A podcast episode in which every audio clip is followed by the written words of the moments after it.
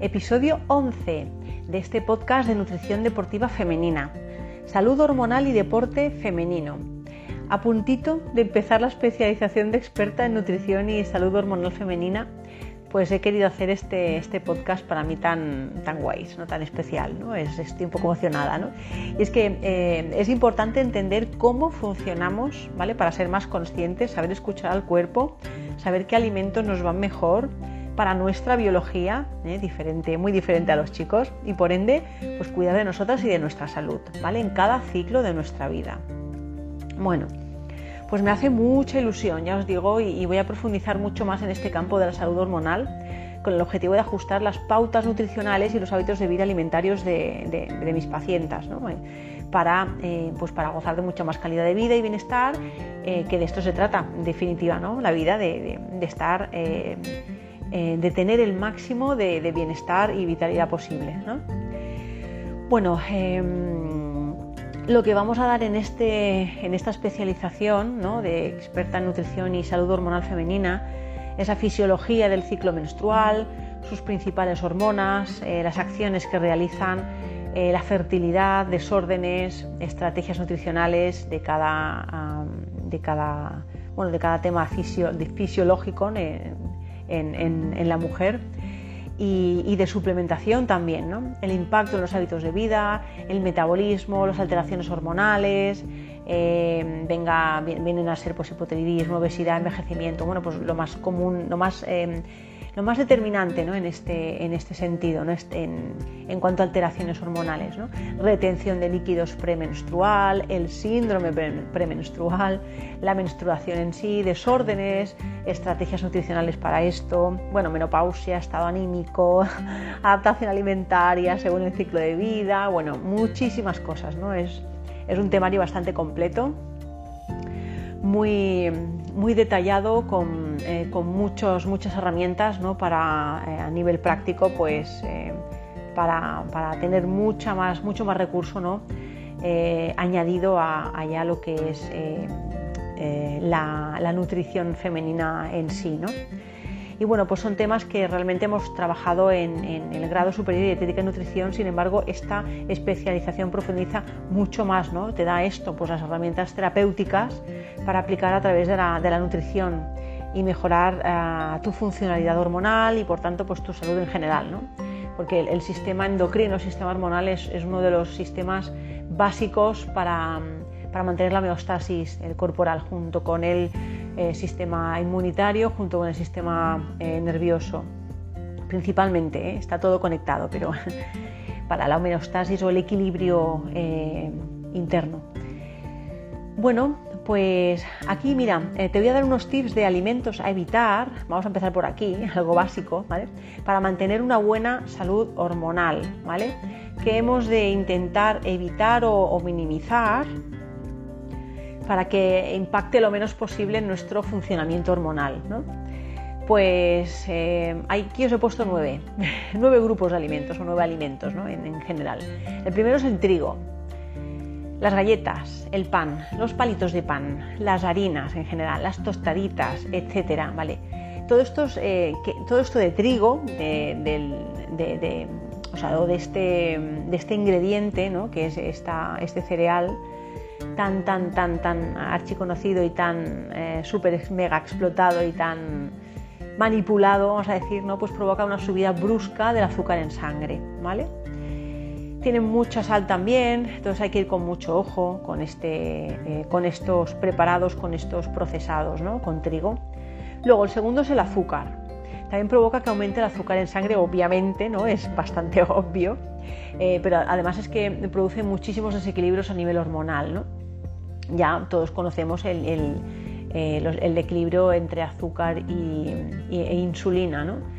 Eh, es muy importante porque esto puede llegar a, los desequilibrios muy recurrentes en el tiempo, pues puede llegar a, a, desencadenar en, problemas o en afecciones metabólicas, enfermedades metabólicas. ¿no? Entonces, ojo, mucho ojo con el azúcar. Y el azúcar no es solo el azúcar blanca de, esta, de, mesa de, toda la vida.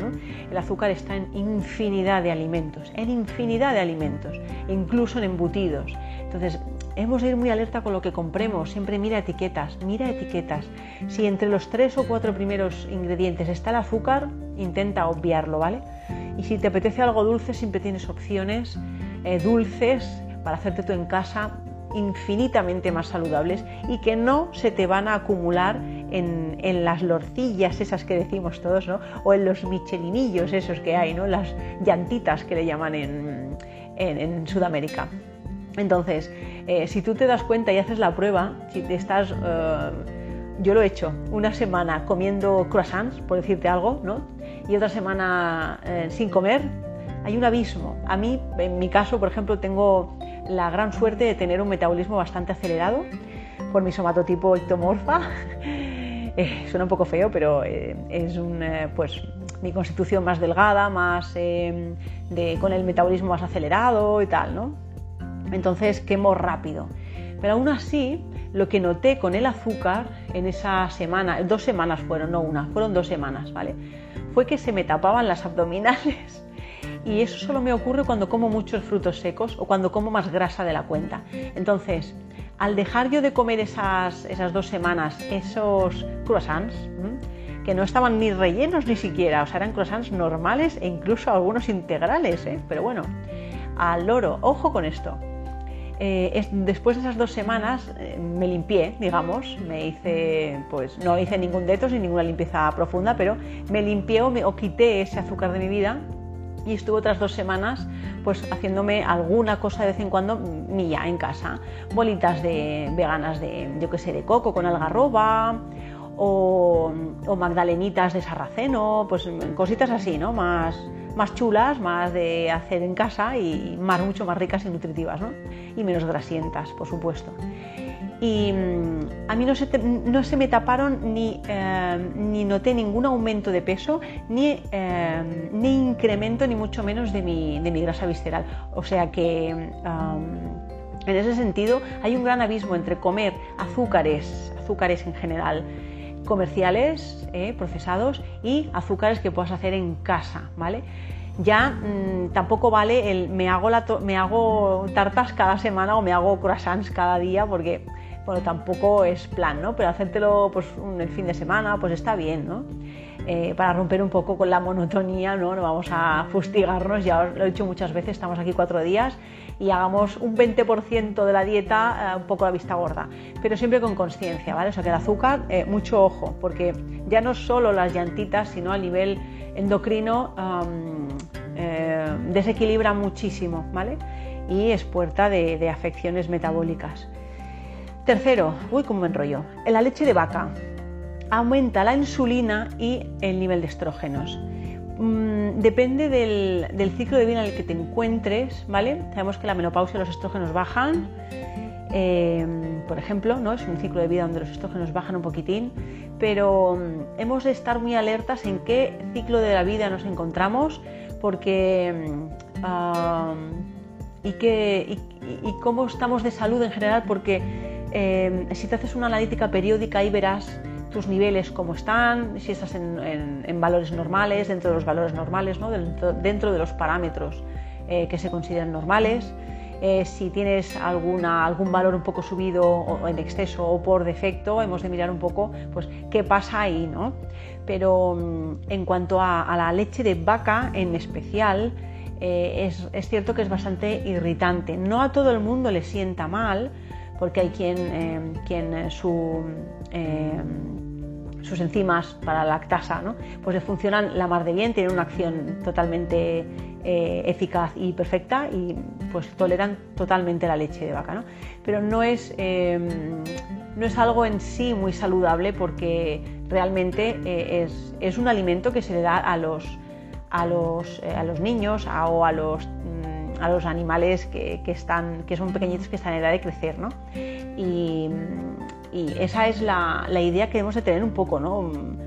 Em, realmente la leche de vaca ah, ya sabemos que está muy muy tratada. Si toleras bien los lácteos, puedes beber leche de cabra, leche de oveja. Sí que es verdad que tiene más grasa, más nivel de grasa, pero tiene em, unas lipoproteínas. Bueno, también tiene lipoproteínas la leche de vaca, por supuesto pero em, su nivel, la calidad nutricional de una leche de cabra o leche de oveja es mucho mayor, ¿no? Es mucho mayor.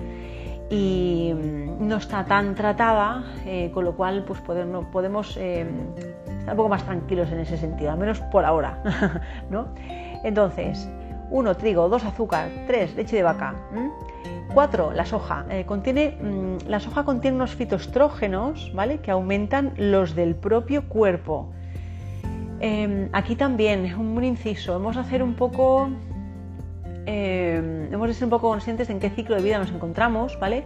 Un aumento em, muy elevado de los estrógenos puede llegar a ser peligroso, ¿vale? En cuanto a, la promoción de, células eh, cancerosas, perdón, eh, en mujeres, sobre todo en, útero y en, pecho, que son las, eh, eh, las afecciones o las enfermedades más comunes ¿no? derivadas de esto. No quiere decir que la soja provoque esto, sino que si tú tienes los estrógenos muy altos de por sí, has de hacerte ya un poco un estudio, una, una analítica hormonal para ver cómo estás periódicamente de, de estos, eh, de estos valores, ¿vale? Siempre hemos de tener un equilibrio como en todo, ¿eh? Entonces, cuando algo sube o algo baja más de lo normal, siempre hemos de indagar un poco, ¿vale? Y en la alimentación podemos modular mucho eso y equilibrarlo, ¿vale? Por eso la soja, sí, pero prefiérela también ecológica y cómela de vez en cuando, no por antonomasia, ¿vale? No por cada día, ¿eh? no a todas horas y e intenta que sea, pues, por ejemplo, tofu ecológico o las habas, las edamame, que son las, pues, las habitas ¿no? de, la, de soja, pero ya ecológicas, porque, mm, como sabes, es, uno de los principales alimentos que, eh, pues, que hicieron, que modificaron genéticamente. Entonces no tiene muy buena fama en ese sentido. Es una proteína de muy alto valor biológico la soja, pero siempre come la ecológica, prefiere la ecológica. Em, en Francia, hasta donde yo sé, eh, estaban prohibidos los cultivos transgénicos, entonces ahí, sí que hacen soja y, suele ser de bastante buena calidad. Te lo digo por si te apetece y quieres eh, comerla de vez en cuando. Si sigues una dieta vegetariana o vegana, pues es un aporte proteico muy bueno, pero de manera ocasional. Bueno, luego 5, el café. El café impide una correcta desintoxicación hepática. ¿Qué pasa? Si tú tomas un café al día, pues, pues puede que no. Bueno, vale, pues no, está bien. Pero si tomas 3, 4 o 5 cafés al día, que he escuchado un poco de todo y me parece bastante excesivo, ¿no?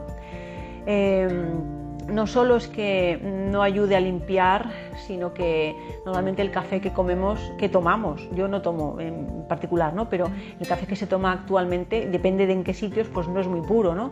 Entonces también prefiere lo ecológico. Si tomas y te gusta mucho y eres cafetera, pues toma, toma, toma tu café, intenta que no, no pasar mucho la dosis, ¿no?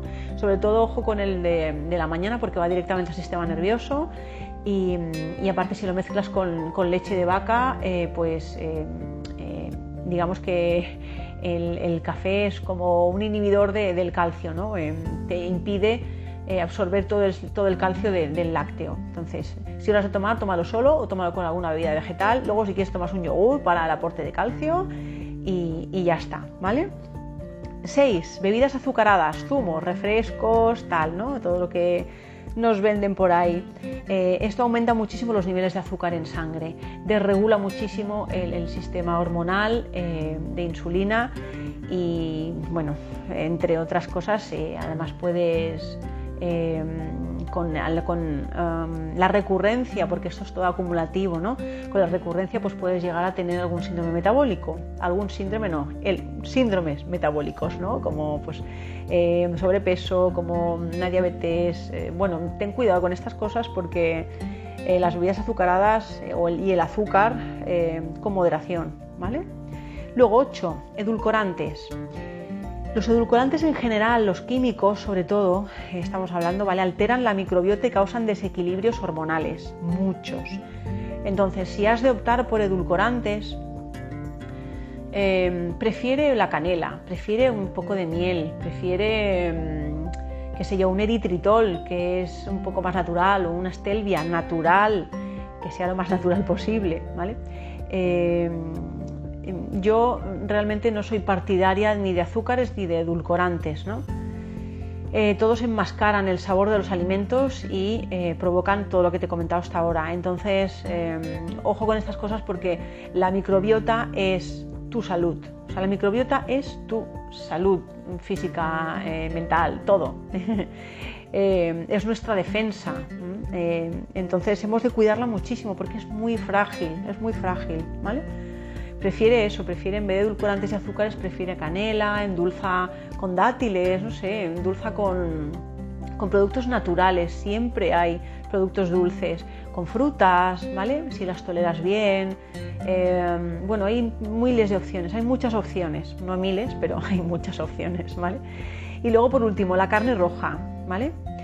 Eh, como todo, con moderación. La carne roja en exceso y de mala calidad y sin un buen acompañamiento de hortalizas provoca una subida de los estrógenos mm, pues notable, ¿no?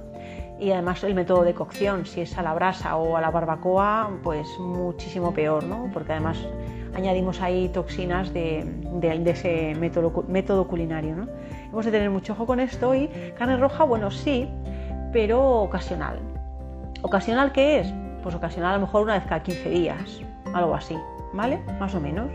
Así que 1 trigo, 2 azúcar, 3 leche de vaca, 4 soja, 5 café, 6 bebidas azucaradas, zumos, refrescos, las 7 edulcorantes y la ah, perdón, las 7 alcohol y cerveza, que no he dicho, se me ha olvidado. 8 eh, edulcorantes y 9 carne roja, ¿vale? El alcohol y la cerveza, bueno, impiden la, desintoxicación del hígado también. Todo lo que sea alcohol, ¿eh? Alcohol en sí es un tóxico. Lo veas, mm, lo quieras ver mejor, lo quieras ver peor, pero el, alcohol es tóxico para el cuerpo, ¿no? Puedes beberte alguna cerveza sin alcohol, una cerveza artesana, prefiero una cerveza local, una, artesana, ¿no? Y si es sin alcohol, pues, pues bueno, no sé si es mejor o peor realmente, pero prefiero algo que sea más, más natural, más artesanal, ¿vale? Bueno, en cuanto a los estrógenos que hemos hablado durante estos puntos, ¿vale? Durante los 14 días, eh, perdón, sí, durante los, días 14, eh, el 14 cuando estamos en máxima fertilidad del mes, el día 14, ¿no? De nosotras, nuestro día 14. Y 28 del ciclo menstrual se produce un, un incremento de estrógenos, ahí se elevan, ¿vale? Algo que también ocurre en el embarazo. Sin embargo, puedes eh, segregar esta hormona de forma desproporcionada a causa de una mala alimentación, como hemos comentado antes. ¿no? Si comes mucho, comes mal o aumentas de peso, el tejido graso subcutáneo se considera eh, realmente el mayor productor de estrógenos. Por eso es importante no acumular eh, tejido graso subcutáneo, ¿vale? Es, importante, pero no tiene nada que ver con la estética ya, sino con la salud, ¿vale? Luego, sin entrar en, en controversia, hemos de tener en cuenta cuándo se produce un desequilibrio, porque en realidad en cada ciclo de vida de la mujer los niveles de estrógenos son diferentes, como hemos comentado antes. Una bajada en los estrógenos puede deberse a varias causas. ¿eh? Las más comunes son el embarazo, eh, la menopausia, que hemos dicho antes, los ciclos menstruales, el estrés fatal, una vida sedentaria, mm, peor, y una alimentación pues bastante deficiente eh, que aunque no nos demos cuenta muchas veces estamos desnutridos porque hacemos, no hacemos bien las digestiones, comemos eh, viendo la tele o estas cosas o con el móvil y realmente no asimilamos nada de lo que, de lo que comemos o muy poco, entonces eh, ahí no te nutres. Bueno, así que tanto en exceso como en defecto eh, los estrógenos eh, se han de ir controlando, ¿vale? Ni mucho ni poco, no es saludable ni un exceso ni un defecto, ¿vale? Em, ¿Cómo se controlan? Pues con analíticas, si es preciso una analítica hormonal que es más específica, ¿vale? Que no hace falta que estés en ayunas y los resultados son mucho más rápidos. Luego hay afectaciones en, en el organismo cuando disminuyen los estrógenos, ¿vale? A nivel metabólico. Aumenta la grasa, aumenta la presión arterial, ¿vale? Eso que tenerlo en cuenta. Y también cuando aumentan, me refiero a alteraciones fuera de lo, eh, de lo que consideramos rangos normales para ese ciclo de, vida, ¿vale? Bueno, y por último, ¿cómo sé que tengo un desequilibrio hormonal? Bueno, pues eh, vamos a ver seis síntomas, ¿vale? Muy rápidos que si sufres alguno de ellos te recomiendo vayas a hacerte una analítica completa, eh, además con hormonas, si puede ser. ¿no? Ahí van. Eh, acné, generalmente en el rostro suele aparecer. ¿vale? El segundo, aumenta el apetito, ¿vale? Muchas veces porque hay falta de sueño o hay poco descanso y esto hace aumentar la, hormona grelina, que se le llama, y, y, se inhibe la hormona leptina, ¿vale? Que la hormona leptina es la de la saciedad, la grelina es la del apetito, ¿vale? Tercero, los calores nocturnos, ¿vale? Puede ser por menopausia, premenopausia, una combinación de exceso de estrógenos y disminución de la progesterona, ¿vale? Luego, eh, una pérdida de líbido, ¿vale? Hay poca secreción de estrógenos o en, el estado de embarazo también ocurre, ¿no? 5. Resequedad vaginal. Está relacionada con la disminución de estrógenos y esto ocurre mucho en la, menopausia. Puede ocurrir en otros ciclos que no sea menopausia. Entonces ahí hay que mirar eh, qué, está ocurriendo con tus hormonas, ¿vale? Y 6. Fatiga. Em, la fatiga, eh, bueno, puede venir de un desajuste tiroideo, pero puede, puede deberse también a, sobrepeso, a obesidad, ¿vale? Eh, mujeres deportistas en, general, eh, no he visto, o sea, no suele haber mucha mujer obesa ni mucha mujer con mucho sobrepeso haciendo deporte. Si las hay, eh, solo pueden, bueno, pueden practicar ciertos deportes que no, que no con impacto porque sería muy dañino para ellas, ¿no? Pero realmente si eres deportista y sufres alguno de estos síntomas que te he comentado, acné, aumento de apetito, calores nocturnos, pérdida de líbido, resequedad vaginal o fatiga, eh, vez a hacer una analítica y pide una analítica hormonal también, ¿vale? Es más, la analítica hormonal te la pueden hacer incluso en el momento si hay si hay disponibilidad, ¿no? Porque no tienes que ir en ayunas, ya te lo digo. Entonces, eh, bueno, ten en cuenta esto y, nada, cuando esté ahí en, mi, especialización, cuando esté cursándola, pues te daré más, consejitos para que, para que puedas tenerlos en cuenta y, así mejorar un poquito tu calidad de vida. Y conocerte un poquito más, ¿no? Porque cuando más te conoces y mejor te conoces, pues más y mejor te puedes cuidar. Así que nos vemos en el próximo podcast. Toma nota y te envío un abrazo. Chao.